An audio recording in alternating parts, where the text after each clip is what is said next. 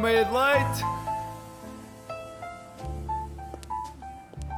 Olá, bom dia a Bom todos. dia! Bom dia, isto parece que é o regresso do Meia de Leite com esta dupla incrível. Eh, o meio de leite já regressou eh, há dois dias atrás, Eu, eu disse com esta dupla incrível. exatamente, com a dupla Que, incrível. que dizer que não acontecia desde 2020. É verdade, aconteceu. Porque houve alguém que. eh, Fez o no trabalho início de casa. janeiro- Sim, sim. Não, fez mais o trabalho em casa. Portanto, não saiu. eh, pronto. Mas, mas sim, é a primeira vez em 2021. Já vamos quase a meio do ano. Sim. e reativamos a dupla. E eu fico, agora à distância, não é? E eu fico Mas não se nota nada para esta qualidade de som brilhante que vocês estão a ouvir agora. Sinto que os ouvintes É, estão na dúvida. Isto é o caviar dos, dos, dos produtos radiofónicos. Mas fico satisfeito porquê?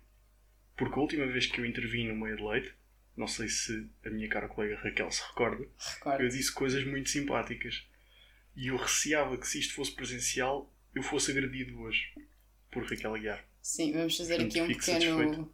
Vamos relembrar só que a última vez que Mário Costa falou estava fechado em casa e fez o excelente favor de me enviar um áudio. Ora, um muito bom dia, como estão?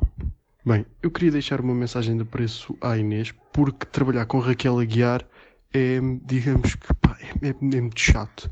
É muito chato, é, é doloroso, é aborrecido, é, pá, é complicado, é muito difícil. E eu respeito muito essa capacidade de trabalhar com Raquel Aguiar. Eu achei que era só ao alcance do campeão, afinal há mais pessoas que passos, mas eh, desejo muita força mesmo. E Pronto, agora lembrei-me para os habitantes de Ferrugende, eu hoje não estou, esta semana não estou aí convosco, mas eh, no pensamento estamos sempre juntos e tenho uma palavra para vocês que é forte. E pronto, eh, bom programa, boa meia de leite e brevemente estou aí outra vez armado em genial para mostrar quem é que manda. Portanto, como podemos ouvir, é este o carinho que Mário Costa tem por quem o atura. Mas, eh, felizmente, temos habitantes de Ferrugente para quem que queremos, desde já, mandar um grande beijinho com máscara e à Tenho distância. muitas saudades vossas. Tenho muitas saudades de todos vocês.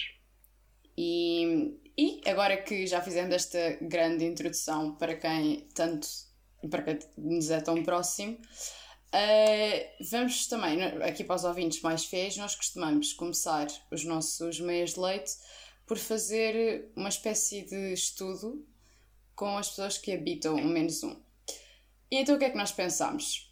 Vamos fazer um estudo com outra espécie ainda mais bizarra. Quem é que é mais bizarro do que as pessoas que habitam o menos um? as pessoas que habitam a Ah, internet. pá. Eu por acaso ia apontar as pessoas que habitam em Salvaterra de Magos. Mas a internet também é uma boa é, proposta. é, é um pódio, está tá quase tudo Sim, empatado. sim. E então o que é que nós. te- Queres começar tu ou queres começar eu? Eu acho que podes começar tu. Basicamente, todos nós conhecemos pessoas que têm ideias incríveis na, na internet e que as partilham. E nós fomos recolher, eu e a Raquel, cada um recolheu uma, uma ideia incrível, uma teoria da conspiração, e vamos partilhar convosco. E podes começar tu, Raquel. Depois aqui o objetivo vai ser dizerem com qual é que se identificam mais, com qual destes grupos peculiares de pessoas com as suas crianças. Eh, o que eu trago, aqui o campeão das coisas que eu encontrei na internet, é um grupo que se chama Christians Against Dinosaurs, que traduzido é Cristãos contra Dinossauros. Este grupo foi criado em janeiro de 2015, portanto já tem seis anos, e deu origem, entretanto, a, todo, a muito mais grupos. Portanto, depois, entretanto, já havia os dinossauros contra os cristãos que são contra dinossauros, depois já havia os dinossauros cristãos que são contra cristãos que odeiam dinossauros e por aí adiante. Uh, sem um bocadinho de controle. E a foto de capa tem uma frase a dizer: ensinando os outros a negar a existência dos dinossauros e a aceitar o Senhor. E então, o que é que nós vos trazemos hoje? Uh, um post de um senhor chamado Steve Lamrone. Sinto que não estou a dizer bem o apelido dele, mas também não é. Não, mas uh, está-se a perceber. Estás a perceber? Uh, e é um post que já tem dois anos, é de 2019, em que ele diz: Eu sempre achei a ideia de dinossauros muito suspeita. Por exemplo, uh, o post não vai fazer grande sentido, mas também nada neste grupo faz sentido. Portanto, joga bem. Eu sempre achei a ideia de dinossauros muito suspeita. Por exemplo, que o lagarto comum possa atingir tamanhos enormes, ok, mas no entanto, esses gigantes míticos há milhões de anos supostamente eram gigantes, de acordo com a evolução, e simplesmente não faz sentido. Todos os dinossauros simplesmente desapareceram num dia. O quê? Embarcaram todos numa aeronave e foram para outro lugar? Eu acho que ninguém explicou ao Steve uh, o que é que significa o meteorito. E aliás, os cristãos acreditam no catastrofismo, supostamente. Mas eu percebo, eu percebo a rivalidade com os dinossauros. Porque algo, os dinossauros eram um, um monstro, uma entidade incrível. E eram quase uma entidade que compete lado a lado com, com, o senhor. com Deus Nosso Senhor.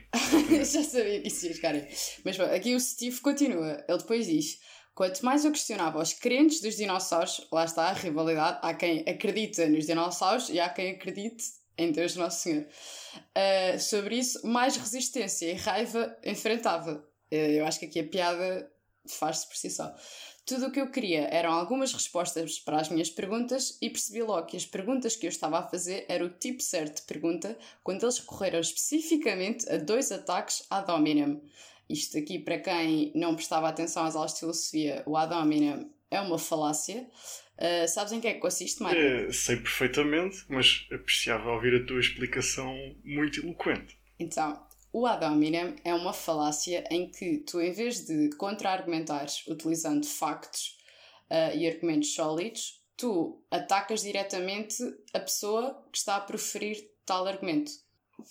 Ad hominem, no fundo, uh, é latim para golpe baixo.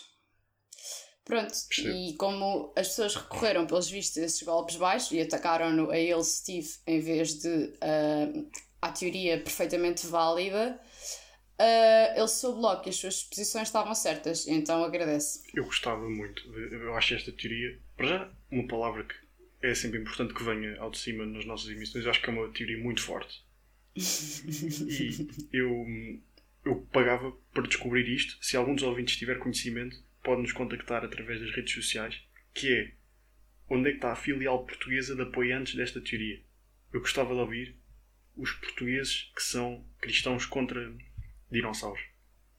Quero ouvir uh, o que é que eles. Quero saber as opiniões deles. Quero convidar um deles para vir ao meio de leite. Eu estou aqui a pensar: se há, será que a graça do Inspector Max faz parte dessa, dessa organização? Porque eu acho que se nós formos a descobrir. Então, se calhar, a Bárbara Norton de Matos. Acho que se, é vamos começar a descobrir que cada, cada, cada, pessoa, cada pessoa do elenco está metida numa organização diferente. Daqui a bocado estás-me a dizer que o Sérgio Calado não acredita na existência da Finlândia. não, eu acho que o Jorge, o Max, eu acho que o, o cão do Max acha que a Terra é plana. É, é possível, é possível. E a mim ninguém me tira da ideia que. Uh, aí, como é que se chamava a empregada? Ah, uh, Jacinta? Ah, mas a senhora já morreu também é desagradável. Vou para o Rui de Carvalho. E a mim ninguém me tira, da, a mim ninguém me tira da ideia, assim é que é, que o senhor Rui de Carvalho acredita na existência do planeta Nibiru. Vamos deixar isto para refletir. Uh, entretanto, estou curiosa por saber o que é que tu trouxeste para competir com este grupo incrível de Facebook. Tenho, tenho, tenho uma teoria que sim, senhor. Que é. Ora bem, uh, todos nós conhecemos, espero eu, se não conhecem, pesquisem, é obrigatório. O êxito dos Led Zeppelin chamado Stairway to Heaven. Uhum. Eu adoro que estávamos a falar de cristãos e passámos para isto. Olha Transição. que olha, terá pontos de entendimento. Ok. O que é que sucede? Hum, há um grupo de pessoas que acredita que se nós dissermos, se nós reproduzirmos a música Stairway to Heaven ao contrário, estamos que a emitir uma mensagem satânica. Então, vamos lá perceber em que é que se baseia esta teoria. No filme de, eu apontei aqui, de 1992, Wayne's World, que a versão portuguesa se chama Quanto Mais Idiota Melhor, uh, interpretado por Mike Myers. Gostava de conhecer a pessoa que fez essa tradução. O personagem uh, dele uh, deseja comprar uma guitarra. Uma uhum. Fender Stratocaster branca, se disse mal eu não peço desculpa, não percebo guitarras, sim. exposta numa loja. E os, os senhores que trabalham lá na loja proíbem que as pessoas que queiram comprar a guitarra e testar a guitarra experimentem a música dos Led Zeppelin Stairway to Heaven. as pessoas mais. eh, os- as- o, o espectador mais calmo eh, olhava para isto e perceberia: bom, se calhar é porque os funcionários já ouviram música demasiadas vezes e estão fartos, porque toda a gente testa com essa, já estão saturados de ouvir essa música. Mas não. Um, um- um grupo de espectadores mais esclarecidos acredita que esta é, é proibido tocar a música dos Led Zeppelin porque se trata de uma canção satânica. Ao que, ao que tudo indica, ao que tudo indica, tudo as teorias dos colegas, se tu disseres a música ao contrário, se o disco dos Led Zeppelin for, trocado, for tocado ao contrário, vais ouvir frases como Aqui está o meu doce Satanás, ele vai-te dar 666. Havia um pequeno barracão onde nos fazia sofrer. Triste Satanás. Eu estou com uma vontade tão grande de ouvir essa música ao contrário agora. Pá, perante hum, esta teoria, Quer as dizer, pessoas Não sei se editora, estou, porque se for ouvir essa música, não sei se vou ser possuída neste momento. pois, se calhar, se calhar também começas a acreditar em macacadas. Se calhar já não chega ao fim do Olha- episódio. Olha que se calhar não, eu preferi que não o fizesses. Eh, As pessoas do- dos Led Zeppelin e a editora tiveram a amabilidade de responder a estes idiotas. Tiveram a amabilidade, a amabilidade Ah, de já responder. estamos assim. Ah, domina. dizendo que, assim, peço desculpa, mas isto, quer dizer, isto é um dos hinos da história da música. Ahm, pá, disseram que a teoria era de facto absurda e os, os tais espectadores esclarecidos dizem que eles estão a mentir e acreditam que Jimmy Page é um seguidor do mago e satanista inglês Aleister Crowley, cuja mansão perto de Loch Ness foi adquirida na altura em que um, o, o, o, o álbum em questão foi gravado. Mas, Isso- mas a única. Ou seja, porquê esse especificamente e não qualquer outro ah, homem satânico? Só porque a mansão foi, foi adquirida nessa altura? cá está, É o único argumento. cá está. Contudo, parece, ainda assim, que de facto, se reproduzires o disco para trás, é possível que as frases lá estejam. Ai. Eu não sei se me controla, eu não sei se aguento até ao final sem ouvir essa música. Por outro lado, também se pode dizer que o cérebro ouve o que lhe sugerem que ouça. Ou seja, já está formatado para ouvir. Sendo que, acrescentar aqui um ponto, Stairway to Heaven não é a única música a ser alvo destas teorias. Dos Led Zeppelin ou música Não, não, não. Não, não. Há grandes êxitos da música internacional, da história musical. Hotel California, dos Eagles. Crossroad Blues, de Robert Johnson. E, a mais eloquente de todas, A Sereré, do Last Ketchup. Portanto, alega-se que a expressão A Sereré, ou A Sereré, eu não faço ideia, eh, é um convite à heresia. É disto que se trata. Ahm, Portanto, pronto. uma play... Foi- vamos criar agora uma playlist satânica. Acho que. É um, olha, é um projeto matinal para todas as pessoas e principalmente este ferrugente. É quinta-feira, são nove e meia da manhã. O que é que. Olha, não é tarde nem é cedo. Vai uma playlist satânica para o meu dia ter mais alegria. Por acaso, eu não, eu não penso. Eu acho que nada grita a adoração ao diabo como a sereré. A, próxima, a própria dança. Sim, eu, Parece eu que- também eu eu, olho para aquilo. Quando eu penso numa pessoa com, com um exorcismo, é fazer uh, os gestos. Sim, eu também para as pessoas que pensam aquilo é ou exorcismo ou epilepsia. Não há mais hipóteses. Não há, não. Mas pá, teorias, eh, e gostava só de deixar, não, não vamos aqui abordar, mas outra das teorias que eu aprecio muito, só deixar um agradecimento aos seus criadores. Eh, Não sei se estás familiarizado com este fenómeno, Raquel, mas Conta. é, é portanto, das várias teorias da conspiração associadas ao 11 de setembro, sou um particular Ah, simpatizante o- daquelas o que culpam José Figueiras. Pela, Claro, um pelo, clássico. pelo atentado. Sim, é uma das minhas preferidas. Eh, Eu não percebo é porque é que ainda é uma teoria e esse homem ainda está em liberdade. Sim. no entanto, José Figueiras também já se pronunciou sobre como isso é um tema sensível para ele Sim. e para aqueles que lhe são próximos, portanto, se calhar É vamos, vamos falar Ele- de uma coisa um pouco mais sonhadora. Não sei. Por acaso, tem- tens sonhado? Mais. Tenho sonhado, tenho sonhado, sim senhor. Tenho sonhado, sim senhor. Com José Figueiras? com- também com José Figueiras, sim. Está sempre presente no meu pensamento. Mas tenho um sonho. Vamos para o nosso segmento de leita no divã, se calhar. Então, o meu sonho é, é, é bastante estranho. Portanto, eu vivia no, no piso de baixo de uma superfície comercial. Que, para efeitos de publicidade, eu não deveria dizer o nome, mas como já me dou o nome, vou dizer. Que era o Jumbo. Eu vivia num piso de baixo do, do Jumbo. Eu não sabia que o jumbo tinha pisos de baixo. Pá, no meu sonho tinha. No meu sonho tinha. É válido, Eh, continua. Era muito tarde, eu tinha muita fome e queria almoçar. Então fui almoçar ao jumbo. Cheguei lá e pedi o meu almoço. Paguei. E quando ia a sair começaram a querer fazer uma espécie de ritual de iniciação. Por eu estar a almoçar ali pela primeira vez. O que é que envolvia o ritual de iniciação? Comer uma pera que acabou de ser mergulhada na sopa. Eu recusei. E eles continuaram a insistir comigo para eu comer a, a pera. Vem então um desconhecido em meu resgate e que espanca as pessoas que estavam a insistir, mas violência extrema. O meu sonho envolvia violência extrema. Mas eram mas seguranças, muito eram só indignado. pessoas que Não, estavam era um, ali era, um- compatriota, era um compatriota que veio em meu auxílio. Uhum. Percebo. Isto já no portanto, em pleno jumbo. Contudo, eu ignorei, virei costas e fui muito deprimido embora porque o meu almoço tinha sido destruído no meio da pancadaria. E eu fiquei sem almoço. Então, saí do jumbo a pé e fui a correr, desaparecendo no horizonte, em depressão. A correr não, fui a andar, desaparecendo no, no horizonte, em depressão por, por não ter tido almoço. E é com isto que eu sonho. Hum, é curioso, sabes, Mário, esse teu sonho demonstra muito quem tu és. Primeiro, o pormenor que eu achei curioso: tu não conhecias absolutamente ninguém nesse teu sonho. Portanto, não havia aqui um pai, não havia um amigo, não havia sequer, sei lá, um professor da EVT do quinto ano. O que nos mostra que tu te sentes sozinho no mundo. Tu tens amigos, ou pelo menos finges que tens, mas por dentro tu sentes que ninguém te compreende verdadeiramente. Depois há outro pormenor engraçado, que é tu podias estar a dormir eh, em baixo de qualquer superfície comercial, eh, já que vamos fingir que. Ok, se calhar não vamos dizer nomes, eh, mas escolheste especificamente o jumbo. E porquê o jumbo? Porque o jumbo já não existe.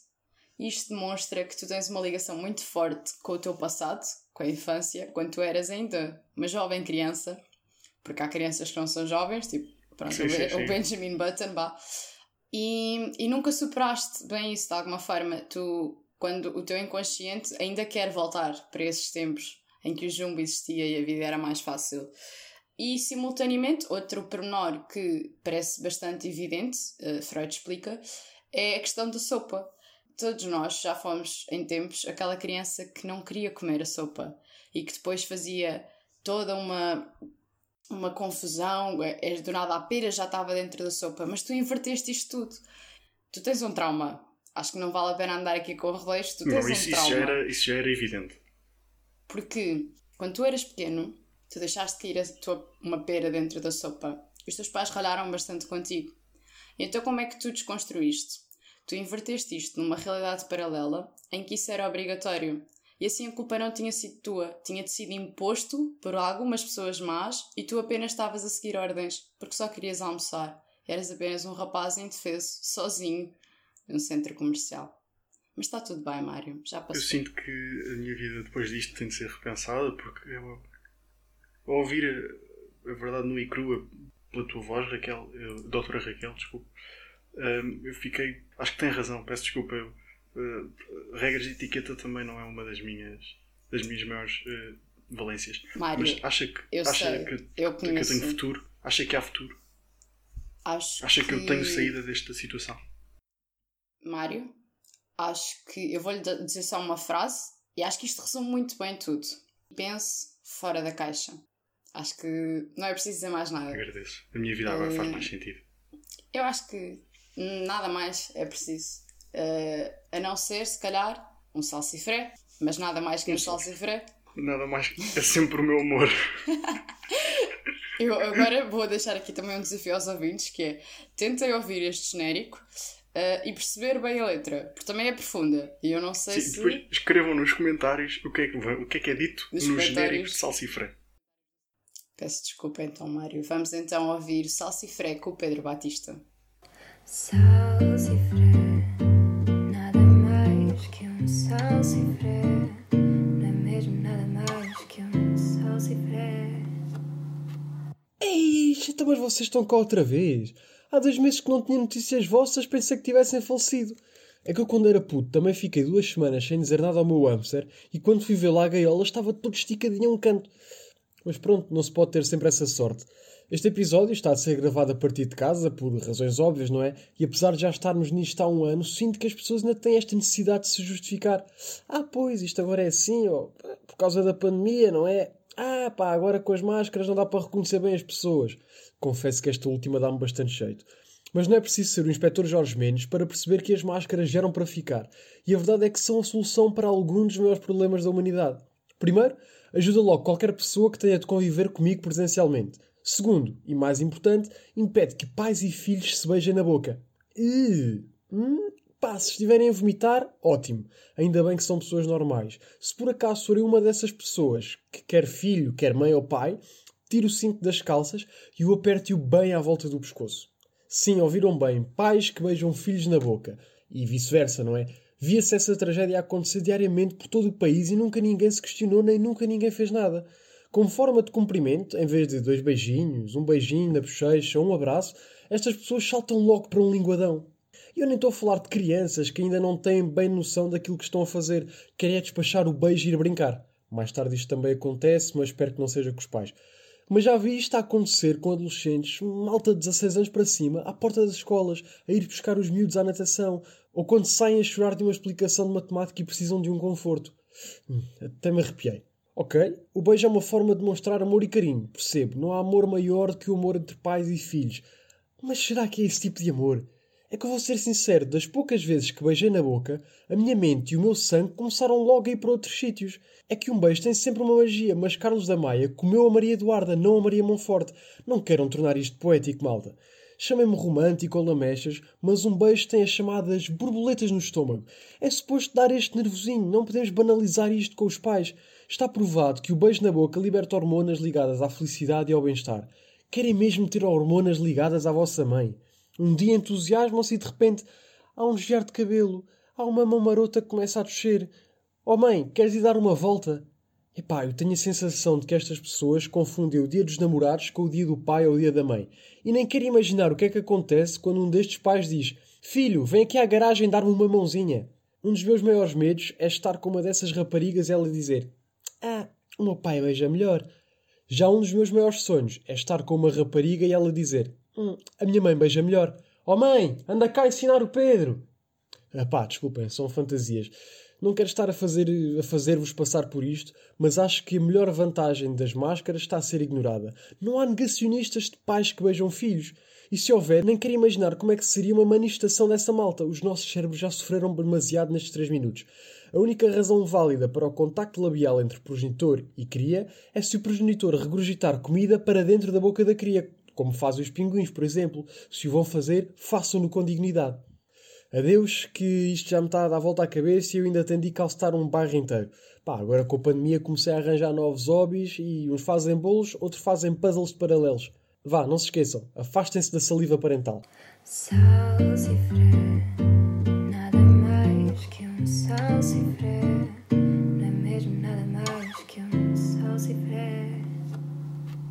Grande Pedro Batista, muito obrigado. Foi mais uma emissão do Salsifré. Um, Nunca perde a graça. nunca perde. E sabes o que é que também nunca perde a graça? O quê? Para além do elenco do Inspector Max, Esse perdeu a graça. perde.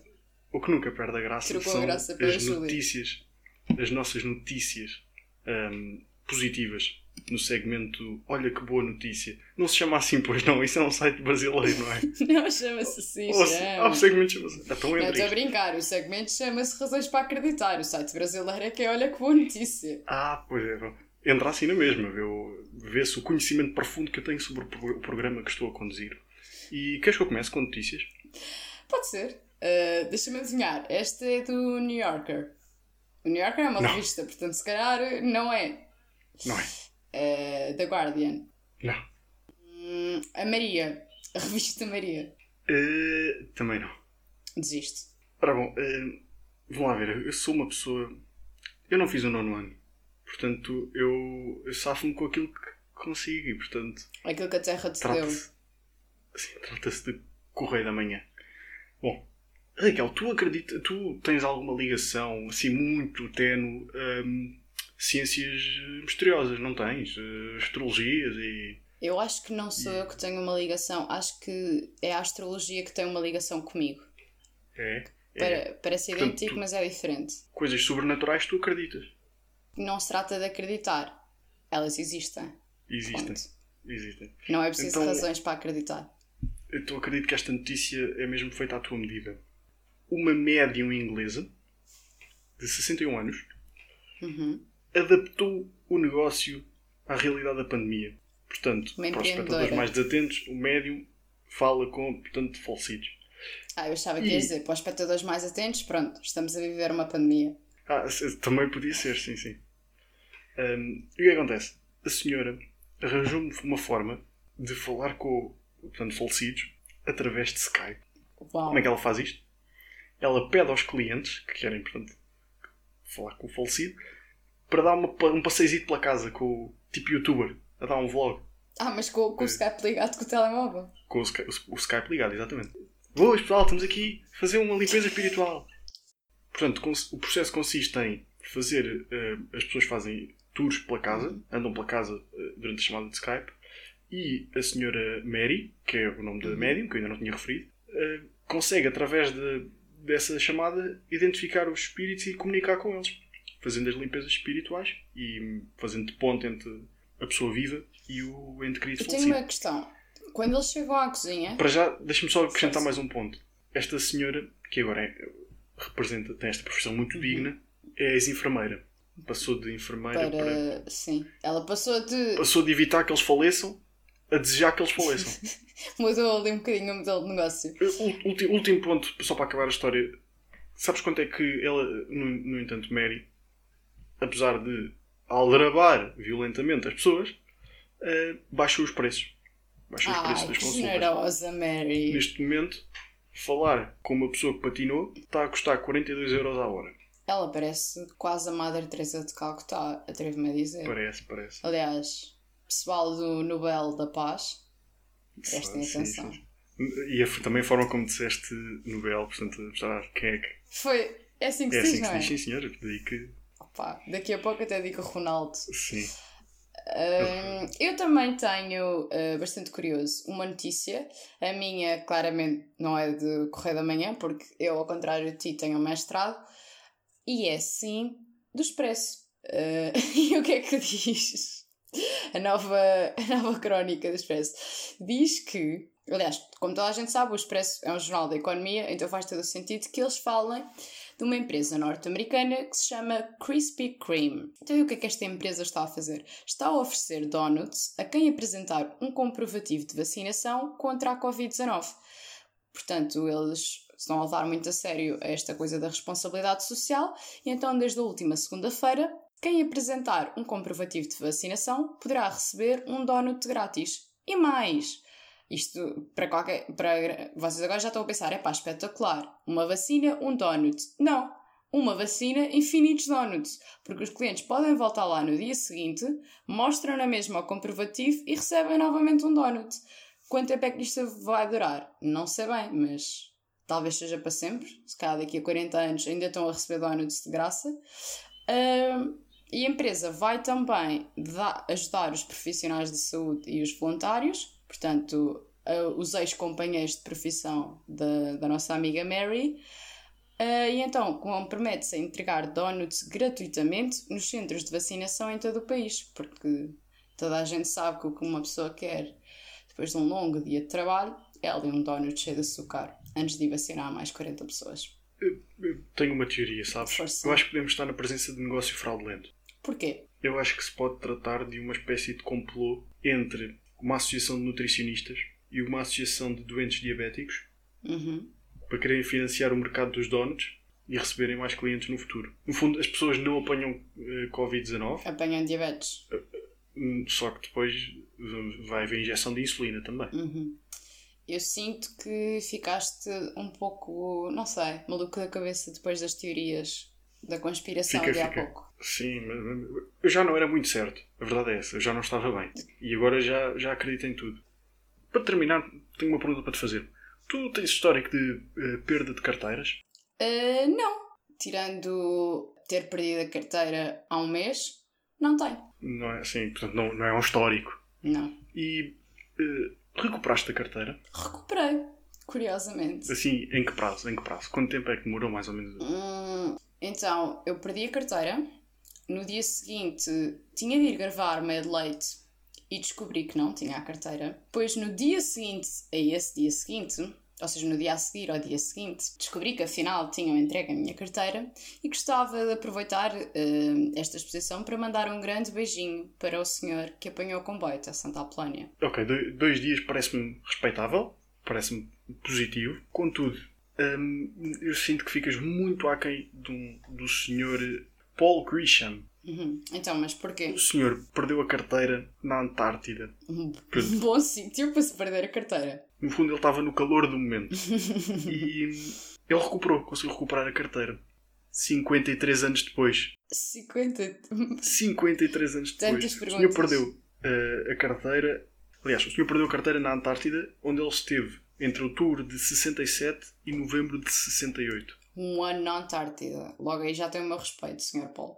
E conseguiram em 2021 recuperar a carteira ao senhor. Mas onde é que ela estava? Eh, bem, a carteira estava na base científica da Ilha de Ross, que foi destruída em 2014. E acabaram por encontrar a carteira, que passou por vários. Foi uma, uma matriosca de bons samaritanos que podiam ter ficado com a carteira do Sr. Paul Grisham e não ficaram, e todos foram eh, devolvendo e devolvendo e devolvendo até chegar ao, ao senhor, hoje com 91 anos. Que sobreviveu até aos 91. Se- Eu acho que eu, eu- se há- eu acho que quando lhe perguntarem olha, qual é que foi a sua força para aguentar tantos anos, ele vai dizer a busca pela minha carteira e a esperança que ainda nos íamos reencontrar um dia. A esperança é mesmo a última a, mo- a morrer. E neste caso, não morreu sequer. N- Sim, Esperança. ainda exatamente. Nem a esperança nem ele. Mas Mas será pronto, que é a prova de que. é- eu acho que é a prova de que há mesmo razões para acreditar. Sinto que já excedemos o, o limite que tínhamos por episódio para dizer razões para acreditar. Ah, mas se calhar Só que foi por nós causa. temos de citar a nossa amada fonte. Mas se calhar foi por causa das alterações climáticas. Pensa, a carteira talvez estivesse congelada e agora temos várias Sim, coisas a a- acontecer. Temos a Finlândia que a está a desaparecer. Vai aparecer, ninguém, ninguém, ainda, estou um nunca, pouco nunca chegou a com existir. Se calhar nunca chegou a Estou um pouco existir. É confusa com é uma essa teoria. Ah, Nunca chegou a existir. e temos ah, de gelo, mas que neste caso foi uma coisa positiva. Não, e ninguém se esquece da célebre hum, conferência de imprensa em que Greta Thunberg eh, disse que se a carteira do Paul Grisham. Eu lembro-me perfeitamente. Era até hoje, é um dos momentos que eu respeito. Para terminar, depois deste momento altamente erudito ah, e de boa educação por parte de Mário Costa, gostávamos de terminar não com um conselho de magnífico jade, dizia Sr. Rui, mas sim com uma reflexão. Algo que vai guiar o vosso dia. Eu, sim, eu proponho que vocês escutassem atentamente. Nunca se esqueçam de que as pessoas mais humildes do mundo são os anões e os sem-abrigo. Os anões, porque o ego nunca fica muito lá em cima. E os sem-abrigo, porque estão sempre bem assentos no chão. Com isto nos despedimos.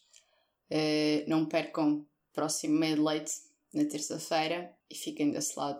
Mantenham-se humildes. Antes de me ir embora, gostava só de deixar uma mensagem. Eh, Coisa simples é que para os habitantes de Lisboa preparem-se para ter 20 graus de máxima e 8 de mínima. Raquel Aguiar já ia completamente ignorar o facto de termos um segmento a negrito chamado Meteorologia. Ok, salve a Terra de Magos, não se preocupem, o sol vai estar desse lado. Vão ter 21 graus de máxima e 6 de mínima. E, como não poderia E os deixar. meus caros amigos de Ferrugente vão ter 18 graus de máxima e 3 de mínima. Agora sim, esta informação fulcral que faltava, mas acho que já vão ter um dia mais descansado. Também acho que sim. Grande beijinho para Salvaterra e Ferrugente. Um abraço para todos.